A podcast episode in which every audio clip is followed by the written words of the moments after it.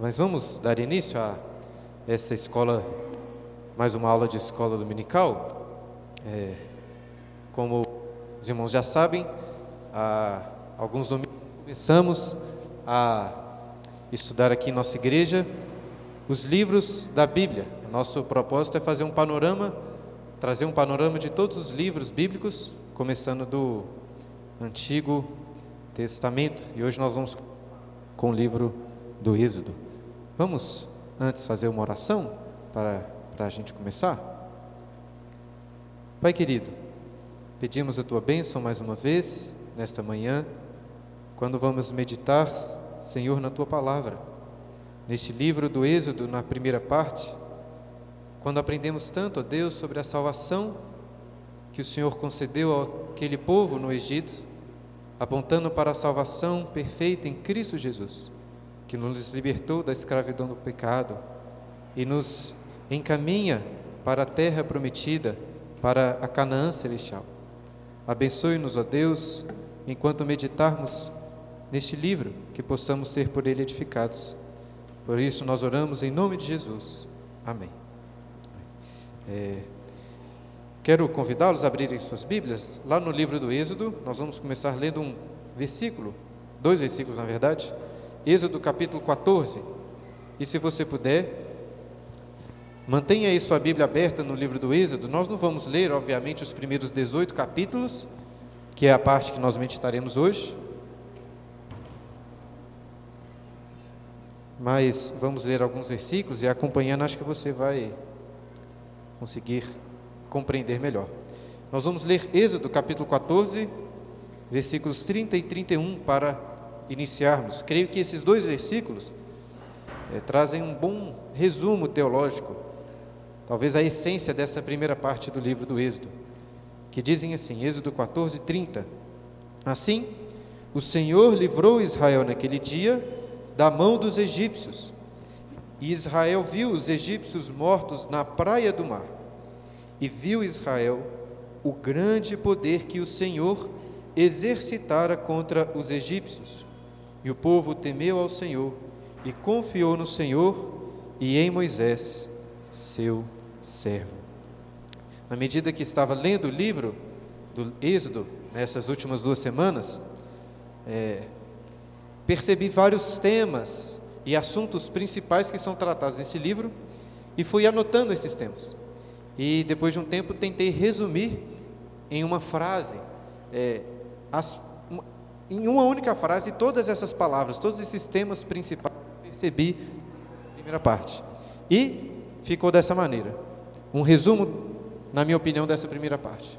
O Senhor, o nome de Deus, né, Yahvé, o único Deus, soberanamente salva o seu povo para fazer o seu nome conhecido.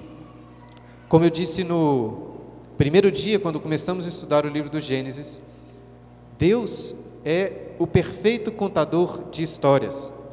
E a Bíblia, nesse sentido, pode ser visto, vista como a história das histórias, a história que é a própria realidade. O fato é que Deus criou todo o mundo, todo o universo, para dentro deste mundo contar a sua história, a história de salvação, a história da redenção, cujo protagonista é Jesus, o seu único filho, o seu próprio filho. E o livro do, do Êxodo, irmãos, esse livro que nós vamos estudar hoje, no próximo domingo, Quer dizer, no próximo domingo não, né? Daqui a dois domingos. Domingo que vem é Reverendo Paulo Brasil.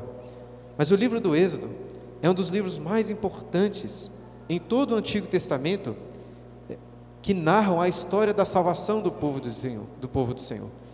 Queria até que este evento, o evento do Êxodo, seja o evento mais importante em todo o Antigo Testamento, para nos ensinar sobre o que é a salvação.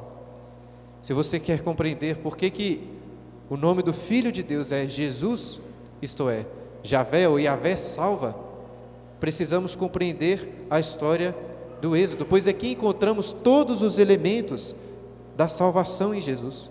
É claro, nós não temos aqui no livro do Êxodo a cruz, não temos a encarnação do Filho, mas temos todos os tipos e figuras que apontam para a obra do Senhor Jesus.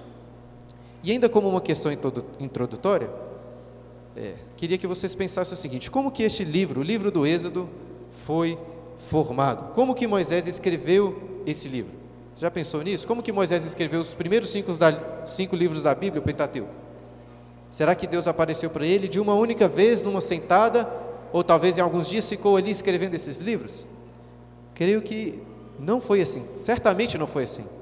É, é certo que Moisés se utilizou de registros históricos, se utilizou até de tradições orais, se utilizou da sua própria memória do que ele presenciou e também, certamente, colocou ali revelações que recebeu da parte do Senhor. Mas tudo isso debaixo da inspiração divina. E quando nós lemos todo o Pentateuco, nós vemos que no final são narrados eventos ali que são até posteriores à morte de Moisés, até porque é narrada a morte de Moisés. Nós vemos que o Pentateuco ele se encerra com o povo já entrando na terra prometida. O que nos ensina que estes cinco livros da Bíblia, inclusive o livro do Êxodo, foram compilados, isso é importante entendermos, não para aquela primeira geração que saiu do Êxodo, que saiu do Egito, mas para a segunda geração do povo de Israel que já estava conquistando ou já estava na terra prometida. Ou seja, os leitores originais do livro do Êxodo não são principalmente aquele povo no deserto, mas o povo na terra prometida. E por que isso é importante? Porque à medida que vamos lendo o livro do Gênesis, do Êxodo e também os outros livros do Pentateuco, percebemos, é, é, temos que pensar por que, que isso é importante para aquele povo que estava na terra prometida. E, à medida que estudarmos este livro, iremos ver alguns aspectos dessa maneira. E agora, para entrarmos então no livro do Êxodo, como fizemos a última vez, vamos estudar o livro do Êxodo, destacando esses temas principais que coloquei nesta, nesta primeira frase. Quero convidá-los a abrirem lá agora, em Êxodo, capítulo 3, versículos 13 a 17, quando Deus se revela a Moisés como o Senhor, Yahvé. Êxodo capítulo 3, do versículo 13 ao 17. Diz assim: Êxodo 3, 13. Disse Moisés a Deus: Eis que quando eu vier aos filhos de Israel e lhes disser: O Deus de vossos pais me enviou a vós outros, e eles me perguntarem: Qual é o seu nome? Que lhes direi? Disse Deus a Moisés: Eu sou o que sou. Disse mais: Assim dirás aos filhos de Israel: Eu sou, me enviou a vós outros. Disse Deus ainda mais a Moisés: Assim dirás aos filhos de Israel: O Senhor, o Deus de vossos pais, o Deus de Abraão, o Deus de Isaac, o Deus de Jacó, me enviou a vós outros. Esse é o meu nome eternamente, e assim serei lembrado de geração em geração. Notem que Deus revela a Moisés qual é o seu nome eterno. E qual é este nome? É traduzido aí na sua Bíblia por Senhor, todas as letras em todas as letras em caixa alta. E toda vez que aparecer isso aí no Antigo Testamento, talvez você já saiba disso, está se referindo ao nome de Deus, que são representadas por essas quatro letras no hebraico. Nós não sabemos exatamente a pronúncia, mas geralmente é falado Yahvé ou Jeová. Este é o nome do Senhor. E é importante destacarmos que o nome do Senhor, como vemos nesses versículos, está relacionado à aliança que ele fez com os patriarcas, com Abraão, com Jacó, né, que é Israel, e com todo o seu povo.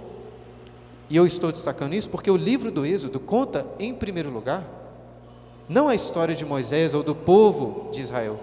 O livro do Êxodo conta, em primeiro lugar, a história desse nome precioso, o nome do Deus que fez uma aliança e que cumpre a sua aliança. Mas claro, para entendermos por que, que Moisés se revela assim para Moisés, por que, que diz essas coisas, até entendermos quem é Moisés, precisamos voltar um pouco aí no livro do Êxodo. Volte lá para o primeiro capítulo, para olharmos um pouco para a história de Moisés. Eu sei que vocês já devem conhecer essa história, mas quero lembrá-los de alguns pontos muito importantes. Abra lá no capítulo 1. O livro do Gênesis, como estudamos da última vez, termina com um pequeno povo, 70 pessoas, como até o próprio livro do Êxodo nos ensina, ali no Egito. Ou seja, era um povo ainda pequeno, e estavam no lugar errado, não estavam na terra prometida, que Deus prometeu a Abraão, estavam no Egito. E olha o que diz aí o versículo 7, capítulo 1, versículo 7. Mas os filhos de Israel foram fecundos e aumentaram muito, e se multiplicaram, e grandemente se fortaleceram, de maneira, de maneira que a terra se encheu deles. Eles se multiplicaram. Nós vemos agora aqui uma grande descendência de Abraão. Vemos aqui o cumprimento da promessa que Deus fez a Abraão, dizendo que dele faria uma grande nação. Eles estavam se multiplicando e crescendo. No entanto, olha o que acontece aí a partir do versículo 8. Entre mentes, se levantou um novo rei sobre o Egito que não conhecera José. Ele disse ao seu povo: Eis que o povo dos filhos de Israel é mais numeroso e mais forte do que nós. Eia, usemos de astúcia para com ele, para que não se multiplique, e seja o caso que, vindo guerra, ele se ajunte com os nossos inimigos, peleje contra nós e saia da terra. E os egípcios puseram sobre eles feitores de obras para os afligirem com suas cargas. E os israelitas edificaram a, a, a Faraó as cidades celeiros, Pitom e Ramsés. Mas, quanto mais os afligiam, tanto mais se multiplicavam e tanto mais se espalhavam, de maneira que se inquietavam por causa dos filhos de Israel. O que aconteceu então? Um novo faraó estava agora no poder do Egito. E um faraó, como o texto diz, que não conhecia José, não sabia da história de José. E este faraó decide, por medo do povo de Israel se multiplicando, afligi-los, com o objetivo de que eles não tivessem mais filhos. No entanto, algo que percebo no livro do Êxodo é que este livro está repleto de, de ironias. Percebam aí que Faraó queria afligir os israelitas com tirania para que eles não tivessem mais filhos. No entanto, o versículo 12 que lemos diz que quanto mais os afligiam, tanto mais se multiplicavam. Estava até pensando que muitas vezes a mentalidade de muitas pessoas é assim, né? Quanto mais a situação está difícil, menos filhos eu quero ter. Engraçado que eles estavam sendo afligidos, escravizados com grande tirania, e a bênção de Deus se provou com muitos e muitos filhos. É, fica um comentário aí para vocês refletirem. Mas voltando à história, vendo que não estava dando certo, né, Faraó decide fazer o quê? Decide um ataque mais direto à descendência prometida. Ele decide matar os filhos dos israelitas, primeiro através das parteiras, que o desobedecem, mas depois ordenou que os filhos de Israel fossem jogados no rio Nilo. E o rio Nilo está intimamente ligado ao poder de ao poder que era representado em Faraó, como se fosse responsável pela fecundidade, pela vida da terra. Mas é o Senhor, o Deus da aliança, o Yahvé, que cumpriu a sua promessa feita com Abraão, preservando o seu povo mesmo de Faraó, da mão terrível de Faraó. E em especial Deus cumpriu a sua promessa cuidando de um hebreu, que depois é chamado de Moisés, aquele que seria o libertador do povo no Egito. E aqui nós encontramos uma outra ironia, ironia porque Moisés, assim como todos os filhos dos israelitas, deveria ser jogado no rio Nilo para ser afogado. Contudo, sua mãe o coloca no rio, mas não para ser afogado, coloca dentro de um cesto, protegido, e Deus, que controla todas as coisas, inclusive aquele rio, não Faraó, mas Deus, Senhor sobre o rio Nilo, leva aquele bebê no cesto até a filha de Faraó. Outra ironia: Faraó queria destruir a descendência dos israelitas, mas Deus faz com que a própria filha de Faraó, com os seus próprios recursos, com os recursos de Faraó, cuidasse daquele que seria o Salvador, o libertador dos israelitas. E ao ler, ao pensar sobre esse medo dos egípcios, de verem os israelitas fugindo dali, se levantando contra eles e os destruindo, eu me lembro daquele provérbio, provérbio capítulo 10, versículo 24, que diz assim: Aquilo que teme o perverso, aquilo que teme o perverso, isso lhe sobrevém. Isso lhe sobrevém. Faraó temia que os israelitas fugissem da terra. Mas os israelitas não apenas saíram dali, como trouxeram grande destruição para todo o Egito. E nisso nós vemos, mais uma vez, quero que vocês percebam essa ligação com o livro do Gênesis e com a aliança que Deus fez com Abraão. Vimos mais uma vez Deus cumprindo a sua aliança Deus, quando chamou Abraão, disse para ele lá no capítulo 12: Abençoarei os que te abençoarem e amaldiçoarei os que te amaldiçoarem. É o que Deus estava fazendo agora com Faraó e com todo o Egito. Mas voltando à história de Moisés, a Bíblia ensina aí no capítulo 2 que apesar dele ter crescido no Egito como filho do Faraó, ele não se esqueceu de qual povo era. Tanto que, em determinado dia, ao ver um hebreu, um israelita que estava sendo espancado por um egípcio, ele decide matar aquele egípcio, esconde o seu corpo. Lá em Atos, livro do Atos, capítulo 7, Estevão interpreta essa situação dizendo que Moisés queria com isso mostrar que Deus queria salvar aquele povo através dele, através de Moisés. Mas o que nós vemos no livro Êxodo depois é que o próprio povo de Moisés o rejeitou. No dia seguinte, ele chegou para alguns israelitas que estavam brigando e disse para eles: Por que vocês estão brigando? E eles viram para Moisés e, disse, e, diz, e dizem assim: Quem colocou vocês como juiz? Quem colocou você como juiz sobre nós? E então falam, perguntam assim: Você vai fazer conosco igual fez com aquele egípcio?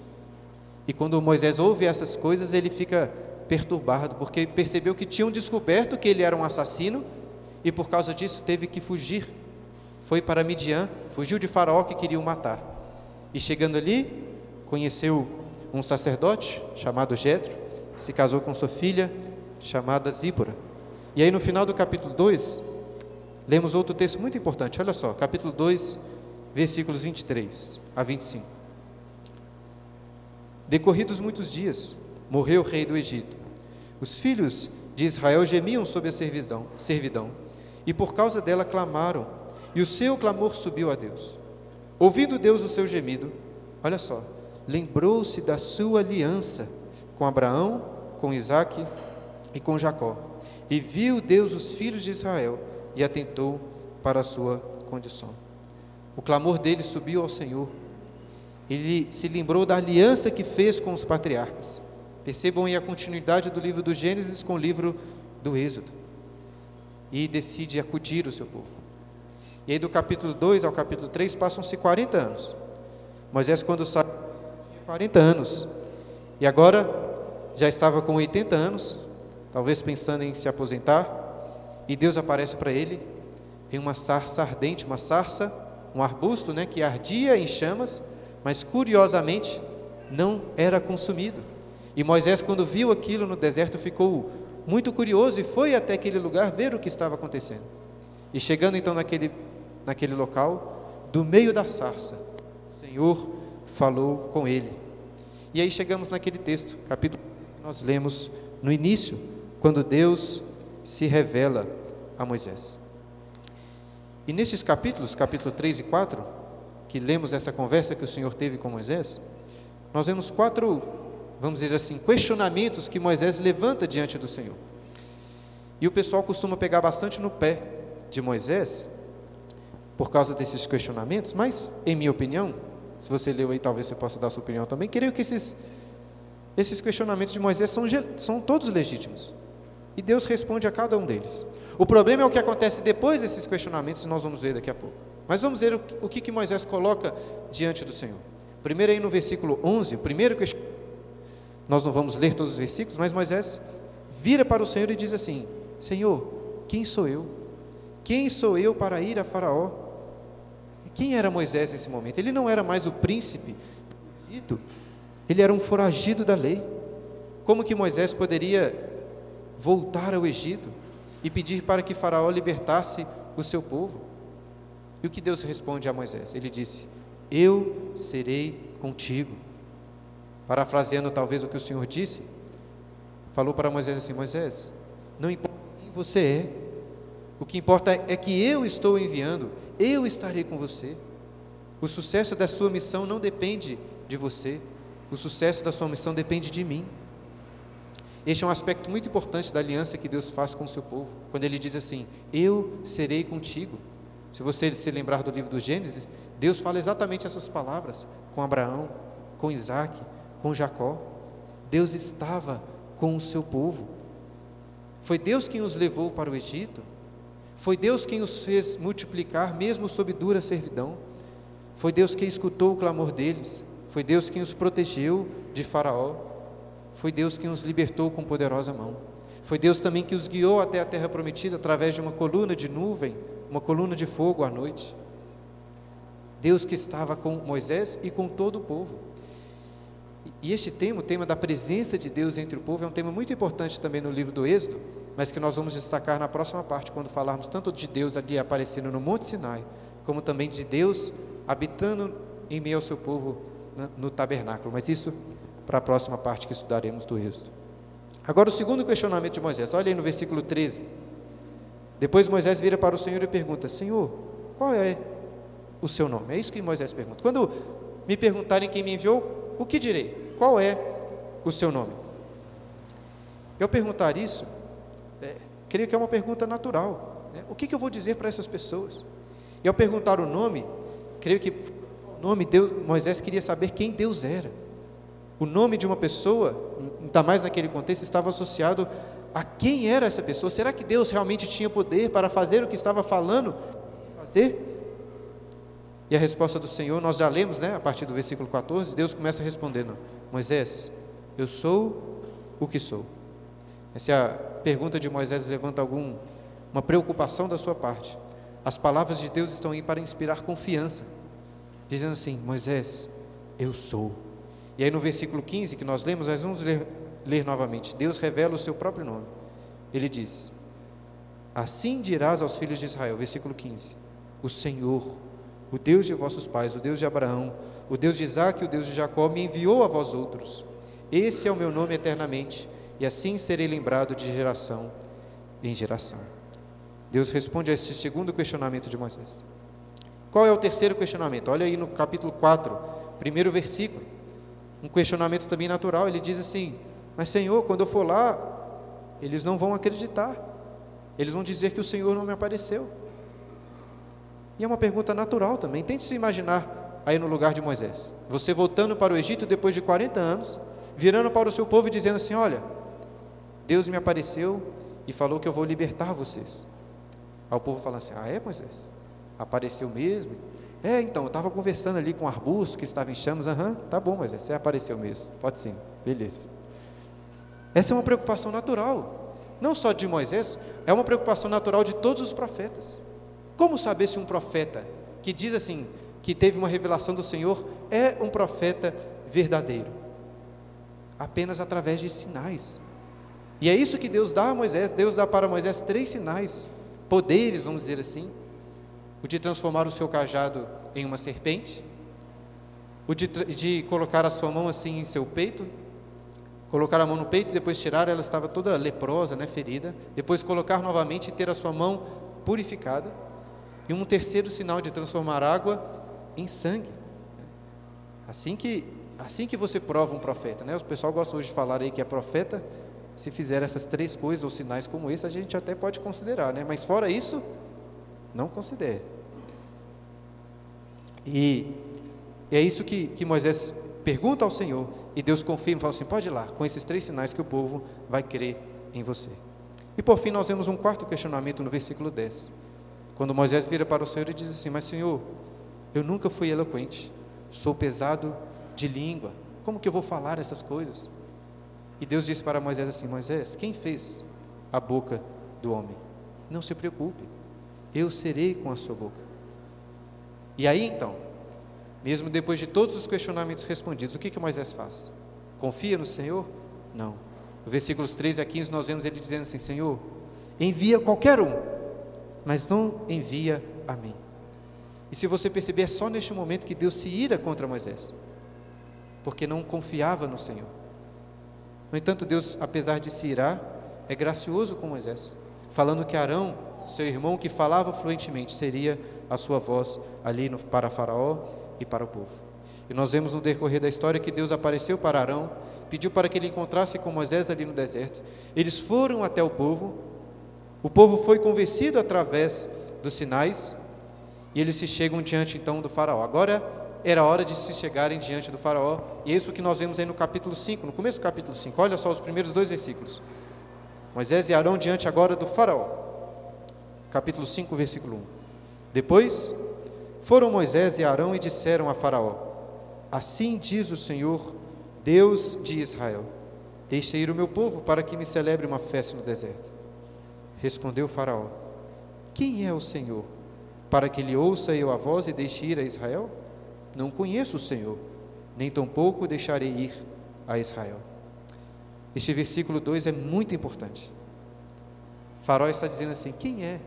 Quem é este Senhor? Por que, que eu vou deixar o povo ir? E nesse versículo é como se um desafio estivesse sendo lançado. E aí vamos para a segunda parte dessa frase aqui. Pois Deus irá provar que Ele é o único Deus. Nós vemos no livro do Êxodo, a partir deste momento, um conflito entre Deus e Faraó e os deuses egípcios. E pensem só, por que, que Faraó iria deixar aquele povo ir? Faraó era o mais poderoso dos reis da terra, tinha um grande poder militar, tinha grandes exércitos, tinha tecnologias de pontas, né, como as suas carruagens. Tinha também um povo extremamente religioso que contava com o apoio dos seus deuses. E Faraó também não conhecia as histórias lá de José, do Deus de José que libertou ou que salvou o Egito quando passaram por aquela fome. Então é claro, é óbvio que ele não ia deixar o povo ir assim, por qualquer coisa. Pelo menos não ia deixar até conhecer quem é o Senhor. E o que acontece em seguida?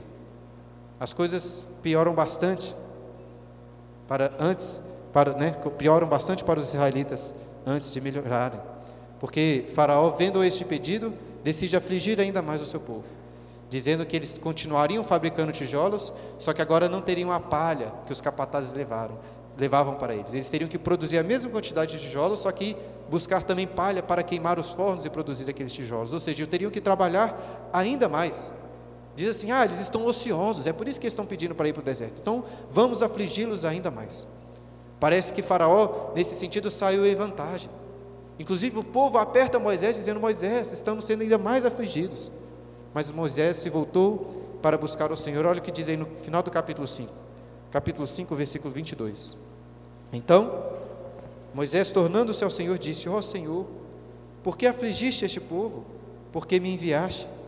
Pois desde que me apresentei a Faraó para falar-lhe em teu nome, ele tem maltratado este povo, e tu de nenhuma sorte livraste o teu povo.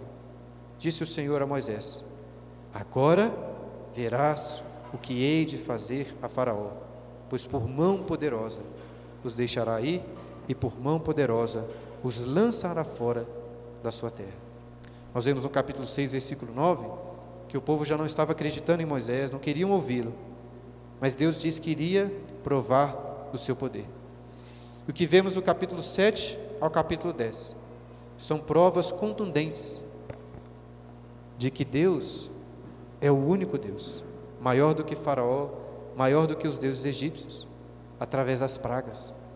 Nós temos aí um prelúdio das dez pragas, quando, quando Moisés e Arão se colocam diante de Faraó, mais uma vez, o bordão de Arão se transforma em uma serpente. Os magos de Faraó conseguem fazer o mesmo, transformando seus cajados em serpente, em serpentes. No entanto, a serpente do bordão de Arão come as serpentes que daqueles magos, mostrando a superioridade do Senhor de Arão, do Senhor de, de Moisés. E essa figura da serpente é muito importante pelos registros históricos. Parece que a serpente era um símbolo, por exemplo, da coroa de Faraó, que tinha a ver com seus poderes divinos. Deus estava mostrando que ele é o verdadeiro Deus. E então nós temos aí nesses capítulos as, as dez pragas, na verdade, as nove primeiras pragas. Depois, você ler o texto, tente perceber, existe uma estrutura de três em três pragas aí, que você consegue perceber se você ler com bastante atenção essas nove primeiras pragas são divididas em três grupos de três. Mas o que nós vemos é o seguinte, que as primeiras pragas, os magos, os magos egípcios até conseguiram, conseguiram replicar. Conseguiram fazer serpentes, como Moisés e Arão fizeram. Conseguiram também transformar água em sangue. Conseguiram também trazer rãs. Mas a partir da terceira, a partir da praga dos piolhos, dos piolhos, eles já não conseguiram mais. Inclusive falaram a Faraó, falaram, ó, oh, isso de fato é o dedo de Deus. Mas Faraó endureceu o seu coração. Nós lemos aí as dez pragas. Lá em casa, recentemente, estávamos lendo o livro do Êxodo e tentando decorar quais eram as pragas. A água se transformando em sangue, depois as rãs, piolhos, piolhos, as moscas, as pestes nos animais, depois as, as úlceras, né, as feridas, em sétimo lugar as chuvas de pedras e fogo que destruíram a plantação, em oitavo lugar os gafanhotos que vieram para acabar com toda a plantação, em nono lugar o sol que se escureceu, grandes trevas, e a décima praga, a morte dos primogênitos. E eu destaco essas pragas porque, muito provavelmente, cada uma dessas pragas tinha uma relação com os deuses egípcios, para mostrar a superioridade de Deus em relação a todos esses deuses. Estava fazendo alguma uma pesquisa e vi sobre alguns deuses egípcios daquele, daquele período, por exemplo, os deuses Kinum e Osíris, que eram deuses do Nilo, o deus Ect, que era um deus retratado em uma forma de rã, nós vemos uma referência na segunda praga. A deusa Ator, que era uma deusa, uma deusa retratada em forma de vaca, tem uma referência aí na quinta peste, né, na peste dos animais. A deusa Nut, que era a deusa do céu, nós vemos na sétima praga o céu descendo pedras sobre o Egito. O deus Sete, que era protetor da colheita, mas não protegeu das, dos gafanhotos que Deus enviou. E acho que até as últimas duas, as duas pragas últimas são as mais importantes. O deus Ra, no Egito, vocês já devem ter ouvido falar, é o deus do sol. Inclusive o faraó era conhecido, considerado como a expressão física do deus Ra na terra. E Deus escurece o sol. E por fim a morte do primogênito, mostrando o poder de Deus sobre a própria vida do primogênito de Faraó e de todo. Quando Deus está falando sobre a morte do primogênito, no capítulo 12, versículo 12, ele fala assim: Executarei juízo sobre todos os deuses do Egito. É isso que Deus diz, e é isso que Deus faz. Deus mostra que na realidade esses deuses egípcios são meras fraudes. Eles não têm nenhum poder, nenhum real poder. É o Senhor, Yahvé, que domina sobre o Egito. E nós vemos o poder de Deus nas pragas não só em enviar as pragas, nós percebemos também o poder de Deus quando ele retira as pragas. Assim que Moisés ora ao Senhor, Deus manda e tira aquelas pragas, mostrando que essas não eram situações fortuitas da natureza, era Deus que estava no controle. Fica bem evidente também que, enquanto os egípcios eram afligidos pelas pragas, o povo de Israel era preservado.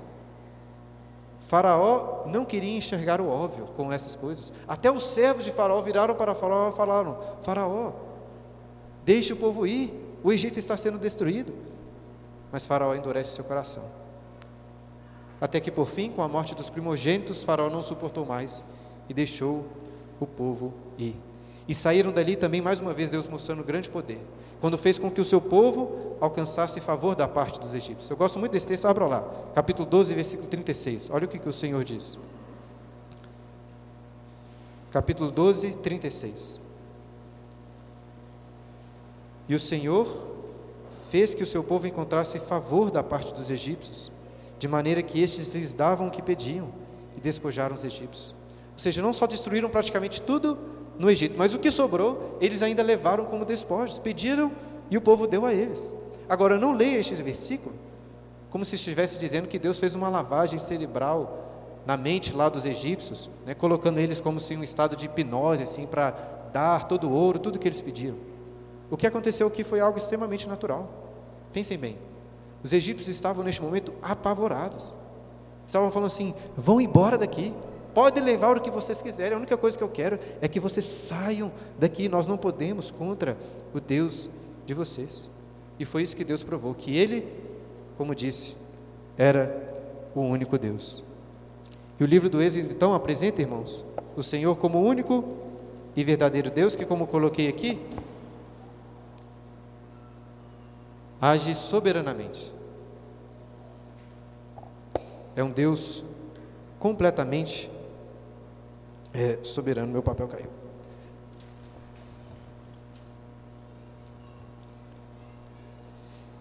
O que, que isso significa? O fato de que Deus é soberano. Significa que Ele estava no controle total.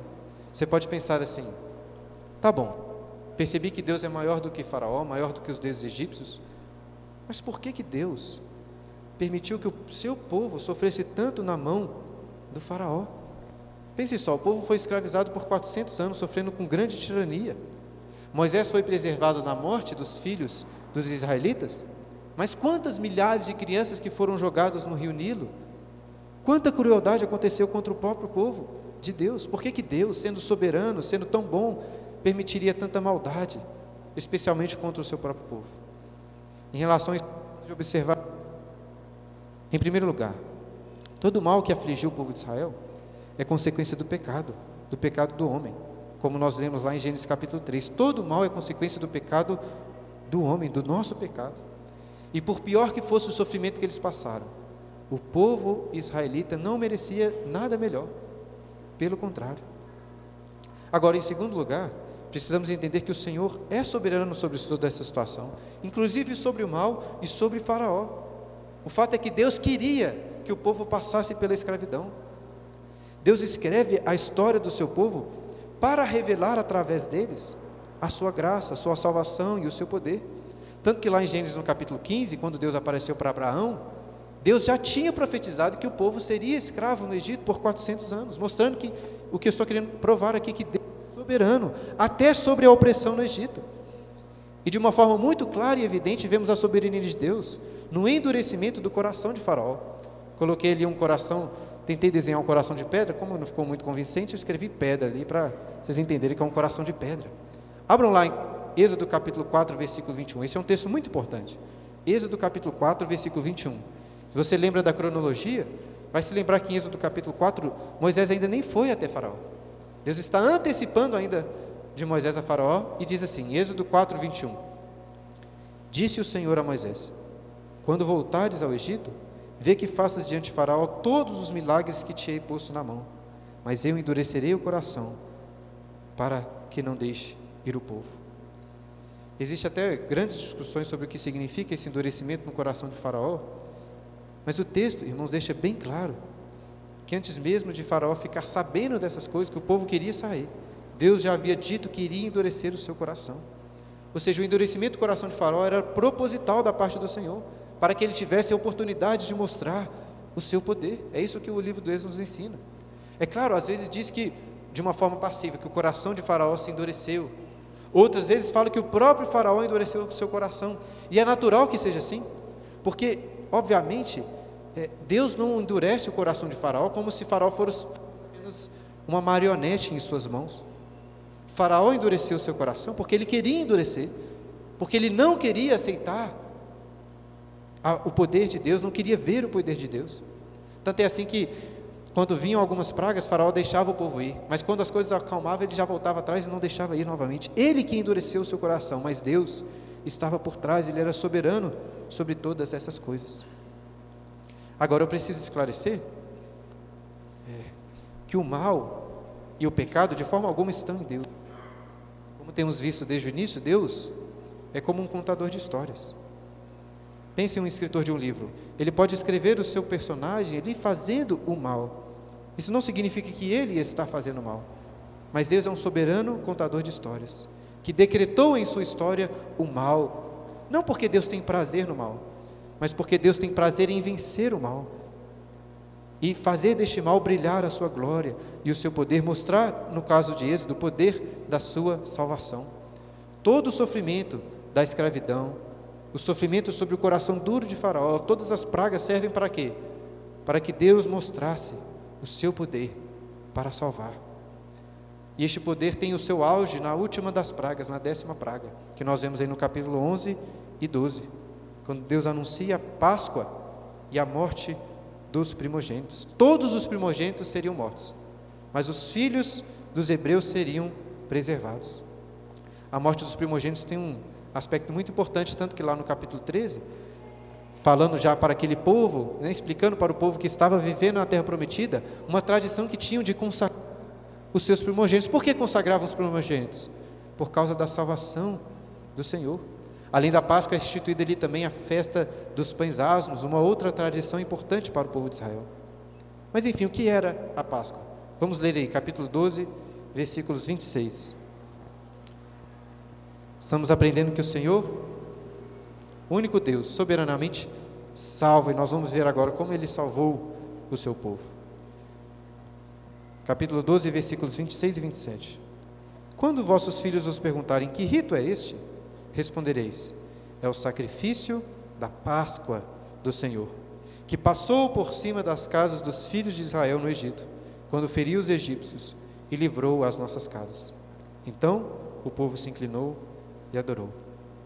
Diferente das outras pragas, em que Israel foi protegido, mas sem ter que fazer nada por isso, neste momento foi necessário um sacrifício, um sacrifício de um cordeiro. O sangue daquele cordeiro foi passado pelos umbrais das portas das casas dos israelitas. E o significado de Páscoa então é esse. Páscoa significa passar sobre ou passar por cima. Por quê?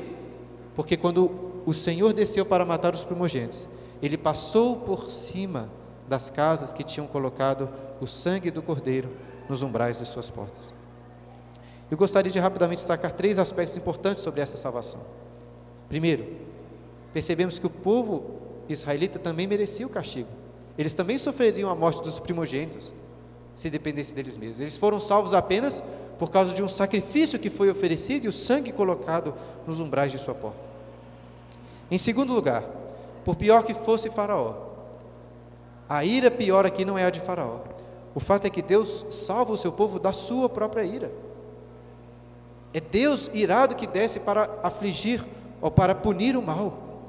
Os hebreus, em última instância, não foram salvos de Faraó, foram salvos do próprio Deus, da própria ira de Deus que desceu para matar os primogênitos. Em terceiro lugar, essa salvação não foi através de uma revolução armada, de um ataque contra o governo de Faraó, de uma guerra civil, nem mesmo através de uma revolução cultural, através de artes, através de argumentos, através de conversas. A salvação é monergística, apenas através do poder de Deus. E talvez pense que as dez pragas e a libertação do Egito já fosse uma demonstração suficiente para provar o poder de Deus para salvá-los. E de fato é. No entanto, Deus tem grande prazer em demonstrar o seu poder para salvar. E mesmo tendo libertado o povo do Egito, ele faz com que, ele, com que eles passassem por um outro grande evento de salvação. Pois quando saem do Egito, Faraó novamente, Deus novamente endurece o coração de Faraó, fazendo com que ele fosse atrás do povo. E então eles passam pelo mar que se abre. E quando Faraó e seus cavaleiros vão atrás, o mar se fecha, destruindo todo o exército de Faraó junto com o próprio Faraó. E o que nós vemos então no capítulo 15 é o povo louvando ao Senhor. A salvação deve nos levar a isso, a louvar a Deus. Acho que no capítulo 15 aí vemos o primeiro cântico registrado nas Escrituras. Quando Moisés canta, olha só o que diz aí, capítulo 15, versículos 1 a 3.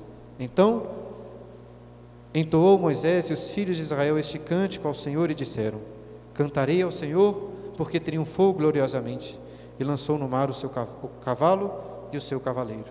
O Senhor é a minha força e o meu cântico, ele me foi por salvação. Este é o meu Deus, portanto eu louvarei. Ele é o Deus de meu Pai, por isso o exaltarei. O Senhor é homem de guerra, Senhor é o seu nome.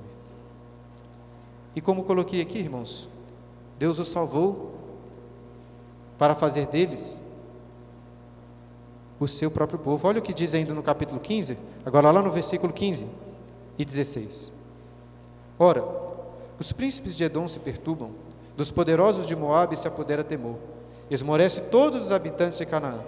Sobre eles cai espanto e pavor, pela grandeza do teu braço, emudecem como pedra, até que passe o teu povo, ó Senhor, até que passe o povo que adquiriste. Deus comprou com este grande poder um povo para si. Lá no capítulo 4, quando Deus está falando com Moisés, ele vira para Moisés e fala assim: Moisés, Israel, capítulo 4, versículo 22, Israel é meu filho, o meu primogênito. Você diz para Faraó: Deixe sair o meu filho, se não sair, eu vou matar o seu próprio filho. Deus está aqui, nesse sentido, adotando Israel como seu próprio filho, o povo escolhido. Capítulo 6, versículo 7, nós vemos uma, Deus falando algo que vai se repetir várias vezes em suas alianças. Capítulo 6, versículo 7, ele diz: Tornar-vos-ei por meu povo e serei o vosso Deus. Agora é o povo escolhido de, por Deus que iria os guiar à terra, até a terra prometida. E Deus faz tudo, tudo isso, irmãos.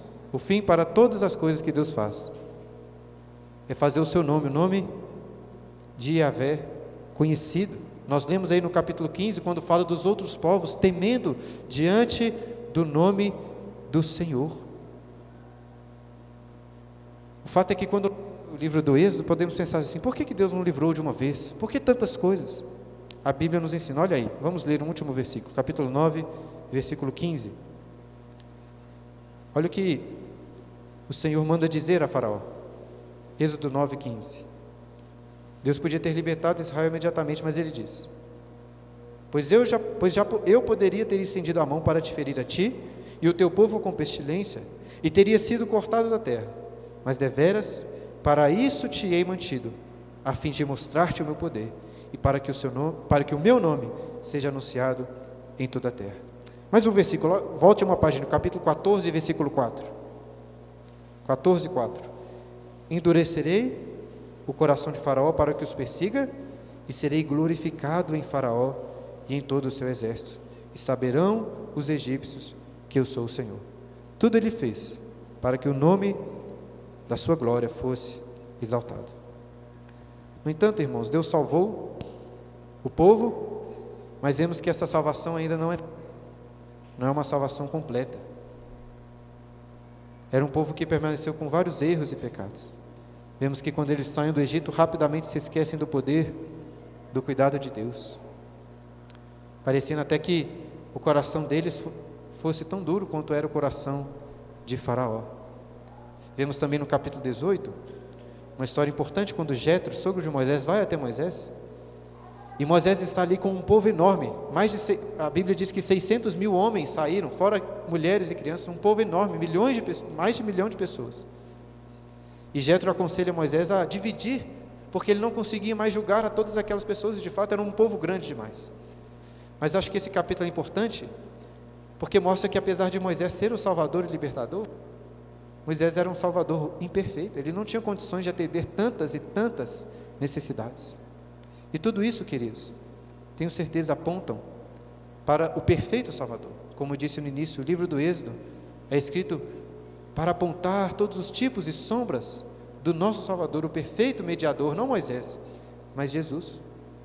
E lembrando de várias partes do livro do Êxodo, podemos perceber esta, este apontamento.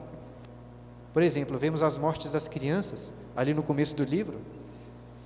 E quando lemos os evangelhos, vemos que um novo faraó, agora o rei Herodes, decide matar as crianças.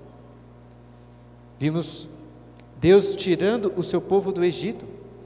E no Evangelho de Mateus, capítulo 5, versículo 15, vimos que José teve que ir até o Egito para fugir de Herodes, esperando a, a morte de Herodes. E Mateus capítulo 5, versículo 15 diz exatamente assim: Isso acontece para que se cumprisse a escritura. Que escritura?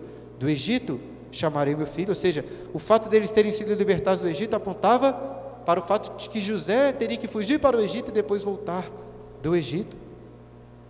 Nós vimos Deus se revelando a Moisés dizendo: Eu sou o que sou. Lemos o Evangelho de João, o próprio Jesus dizendo: Eu sou, eu sou a água, eu sou o caminho, eu sou o pão que desceu do céu, eu sou o que sou. Vemos no livro do Êxodo uma aparente derrota logo no início. Parece que Moisés tinha falhado quando vai até Faraó falar com eles, pois as coisas só pioraram. Assim como que nos tempos de Jesus parecia que Jesus não tinha de fato poder para salvar aquelas pessoas, mas ele os salvou.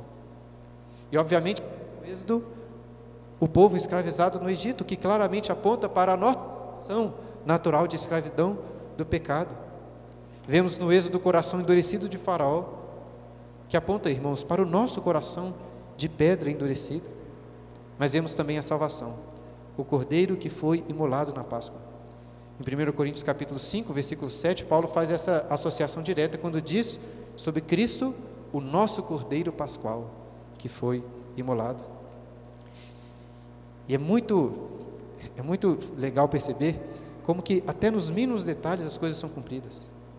Por exemplo, lá em João, quando está o evangelista João quando está narrando a morte de Cristo, João capítulo 19, versículo 36, diz que os soldados foram ali para quebrar as pernas de Jesus. Era um costume quando as pessoas eram, eram crucificadas. E chegando lá, perceberam que ele já tinha morrido. E o que, que João diz? Que isto aconteceu para que se cumprisse a Escritura. Qual a Escritura? Nenhum dos seus ossos será quebrado. Agora, onde diz que nenhum dos ossos de Jesus seria quebrado? Em Êxodo, capítulo 12, versículo 46, quando fala sobre o cordeiro. Pode depois ver na sua referência lá. João 19, 36 faz essa referência quando fala do cordeiro, que não nenhum osso do cordeiro pascual poderia ser quebrado. Deus os liberta para se tornarem peregrinos agora, rumo à terra prometida também, assim como nós somos peregrinos a Canaã celestial. Por isso disse no início que o livro do Êxodo é fundamental para entendermos a obra de salvação em Jesus, né? Todas essas sombras e figuras. Depois a gente continua. Tempo agora para perguntas, dúvidas. Alguém que leu o livro do Êxodo, que acompanhou a aula aqui? Ficou alguma dúvida? Uma dúvida dessa primeira parte aí do capítulo 1 ao capítulo 18? É, às vezes alguma coisa que eu não falei aqui, mas que você ficou com dúvida, ou de algo que eu falei aqui, queria dar uma preferência agora para aqueles que quiserem tirar alguma dúvida. Aí, se der tempo, abre para alguns comentários. Gustavo. Quando fala aqui no, no 2, 24, que Deus esqueceu, né? Era, era o que? Era, é porque eles não estavam orando? Esqueceu por quê? É. Do 23 ou 25? Não, não isso. Isso. O texto fala que ele se lembrou, certo? Não que ele se esqueceu. Isso é importante, né? Faz uma diferença. Claro que lembrar parece que ele se esqueceu, né? Mas certamente não é o caso. A Bíblia nos ensina claramente que Deus é um Deus onisciente, que estava ali com o seu povo que conhecia. É, a Bíblia, quando fala que Deus se lembrou, este verbo aí que é traduzido por lembrar, o que acontece? É, muitas vezes a Bíblia, para revelar o que Deus faz em relação ao seu povo, se utiliza de uma linguagem humana. Na teologia a gente chama isso de é, antropomorfismo, né? São linguagens humanas para entendermos algo que está acontecendo com o Senhor. Por exemplo, é, lembra que se tem em Gênesis, quando fala que Deus desceu para ver a, a, a torre de Babel. É claro que Deus não precisa de descer, até porque Deus está em todos os lugares, né? Mas é uma forma humana de apontar algo que Deus está fazendo. Creio que este verbo se lembrar, que aparece várias outras vezes no Antigo Testamento, está relacionado a essa, essa questão da aliança, que ele... É, qual que é a ideia? Mostrar que Deus vai cumprir a sua aliança, que ele não se esqueceu dela, na verdade. Que aquilo que ele prometeu para Abraão, ele não deixou para lá. Quando ele ouviu o clamor do povo, aí nesse sentido, ele se lembrou não que ele se esqueceu, tinha se esquecido, ah, já não estava lembrando do povo, mas porque, eu acho que o texto está querendo provar o seguinte: Deus não deixou eles na mão. Deus iria cumprir, sabe? Aquela promessa que ele fez muito tempo atrás, ela não ficou perdida. Ele se lembrou. Não acho que para mostrar que ele tinha se esquecido, mas para confirmar que na verdade ele nunca se esqueceu, iria cumprir no tempo apropriado a sua a sua promessa. Entendeu? Ou não? Faz sentido? o, o Timbramatidai. Bom, é, você falou sobre aquela a parte em que né, as partes que são que Deus fala que endureceu o coração, outras ele fala que Faraó endureceu o coração. Eu só fiquei em dúvida se em todas as em todos esses momentos Deus teve uma influência ou eventualmente a gente sabe, né, da soberania dele sobre todas as coisas que acontecem, mas determinados momentos ficou claro, né? O texto diz que Deus endureceu, em outros, Faraó endureceu. Então, só queria tirar essa dúvida, se sempre teve ali uma essa influência é uma direta. Importante porque o que eu queria mostrar é o seguinte, quando citei essas, essas variantes, é para mostrar que naturalmente é isso que acontece, na verdade, todas as vezes. Todas as vezes foi Deus que endureceu. E todas as vezes foi o próprio faraó que endureceu o seu coração. Porque é assim que acontece. Deus ele é soberano sobre o coração de Faraó, mas como eu disse aqui, não é como se ele fosse uma marionete, sabe? Os homens, a gente já tratou uma vez aqui quando falamos sobre a soberania de Deus em relação ao pecado, né? É, Paulo afirma claramente lá em Romanos no capítulo 9, inclusive citando Faraó, dizendo que Deus endurece o coração de quem, ele, de quem ele quer endurecer. É Deus que endurece o coração dos homens. Isso levanta alguns questionamentos, como o questionamento que Paulo levanta em Romanos 9, quando diz assim: Tu, porém, me dirás: De que Deus se queixa ainda? Por que se queixa ele ainda, se, se ninguém pode resistir à vontade de Deus? Ou seja, se é Deus quem endurece o coração do pecador, por que, que Deus acha ruim com o pecador, castiga o pecador e aplica juízo para ele, sendo que ninguém pode resistir à vontade soberana de Deus, né? Então, Paulo levanta esse questionamento. Não vou entrar na resposta, depois a gente pode ler e ver se está na resposta. Mas Paulo responde isso aí, mostrando que de fato Deus endurece. E começa respondendo assim: Quem és tu, homem? Quem és tu, homem? Pode acaso o objeto perguntar quem o fez, por que me fizeste assim? Mostrando, em primeiro lugar, que nós não temos condições de questionar. Se Deus falou que é assim, se Ele disse que endurece o coração e castiga a pessoa por ter endurecido seu coração, como fez com o farol. Pensa no exemplo de farol. Quem endureceu o coração de farol? Foi, foi Deus. E Deus, por causa do endurecimento de farol, farol. Parece injusto, não parece? Aí Paulo responde assim: Quem és tu, homem, para perguntar algo ao Senhor? Mas depois ele dá uma outra resposta quando ele diz assim: é, ele fala mais ou menos assim, né? Estou parafraseando aqui. E se Deus, querendo mostrar o seu poder, está lá em Romanos 9, reservou vasos de ira para revelar a sua ira, o seu poder, e vasos de misericórdia para revelar a sua graça. Mostrando que nós lemos no livro do Êxodo, que Deus reservou vasos de ira, Deus endurece o coração de homens, para, disso, mostrar o seu poder, revelar a sua ira, revelar a sua justiça, mas também, em vasos de misericórdia, revelar a sua graça e amor. O que eu tenho querido, querido mostrar desde o início é que nessa história que Deus está contando, o mal faz parte dela. Deus decretou o mal, Deus decretou o pecado. Não porque Deus tem prazer no pecado, mas como disse, Deus tem prazer em punir e destruir o pecado, em vencer sobre o pecado. Se você for pensar, todas as boas histórias que são contadas aí pelos homens, são boas apenas quando tem aquela tensão em algum momento, né? Uma história que vai tudo bem o tempo todo ia sem graça. Acho que isso, isso reflete um pouco da história da vida, né? Do mundo que Deus criou, da história da salvação. Ele determinou o mal para que através do mal pudesse revelar a sua ira, a sua justiça e também a sua graça em vaso de misericórdia. Estou tentando resumir um assunto aqui que é bastante complexo. Mas tentei resumir também para não fugir da pergunta, né? Mas certamente outros detalhes e dúvidas vão surgir. A gente pode conversar sobre isso em outros momentos. Né? Mas acho que deu para entender, né? Em todos os momentos era Deus endurecendo e o faraó também endurecendo seu coração. As duas coisas acontecendo ao mesmo tempo. E sempre é assim, não só com o faraó. Mais alguma dúvida? O Éder ali, ó, depois o Maurício. Faz uma pergunta mais fácil aí, por favor, viu, Éder? tá certo.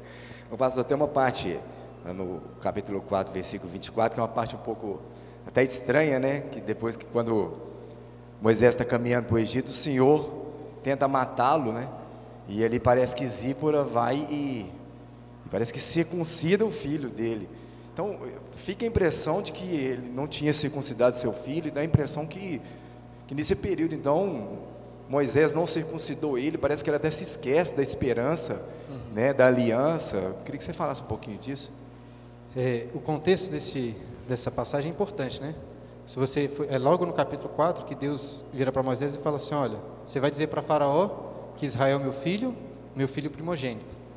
E se ele não libertar o meu filho, eu vou o filho deles. O que acontece é que o Senhor aparece ali, o texto não diz claramente, mas a impressão que dá é que ele apareceu para matar o filho de Moisés. É, pelo menos essa é a impressão que eu tenho, que o Senhor apareceu não para matar Moisés, mas para matar o seu filho. Essa é a impressão que eu tenho.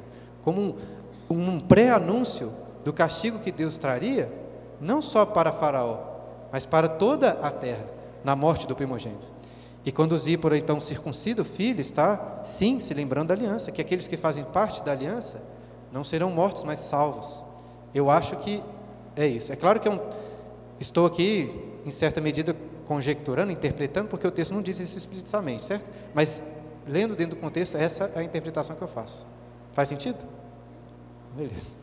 Era assim que você pensava também ou você não sabia? Ah, beleza. É, mas dentro do contexto faz um sentido, né? Maurício, Maurício. Aí. 11, 10. Agora pergunta, Mais não? uma pergunta. Hã? Pergunta ainda não. Vou esperar. Pô. Pode, pode falar. Só um comentário. A última aí deu a hora. aqui. Pode fazer o comentário, É, duas gente coisas que eu entendo aqui na questão da, do endurecimento do coração de Faraó. Né, como foi bem dito aí, da questão da, da soberania de Deus. Eu acho que Deus só permitir que esse pensamento continue em Faraó, dele ser o soberano sobre a terra do Egito, Acho que isso já basta para ele fazer o que ele fez, né? Não precisaria fazer outra coisa, mas apenas Deus deixar ele exatamente isso. Você é soberano sobre o Egito. Você vai deixar esse povo sair? Você... Então, assim, acredito que toda vez que chegava perante ele ali alguma colocação, ele se lembrava disso. Eu sou soberano sobre o Egito. Então, quem decide aqui sou eu.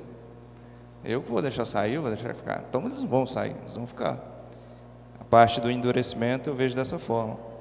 A questão do, do, da lembrança aí, do, de Deus se lembrar do povo aí, é Gênesis 15, Deus fazendo aliança ali com Abrão. Né?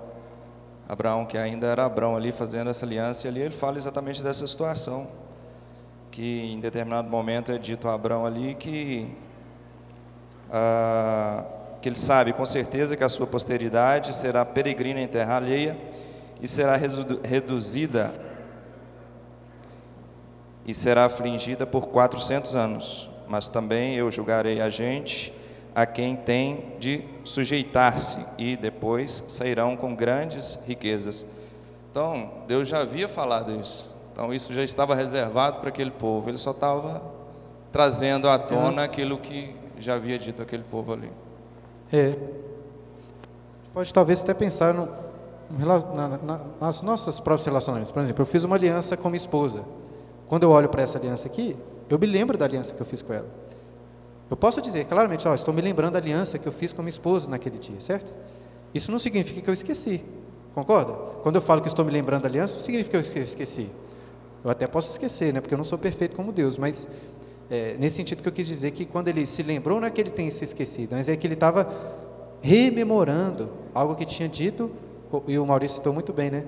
Dito que eles seriam escravos, mas que também depois de 400 anos, inclusive Deus já tinha profetizado até o período, eles seriam libertados lá. Então ele se lembrou desse, é nesse sentido, entendeu?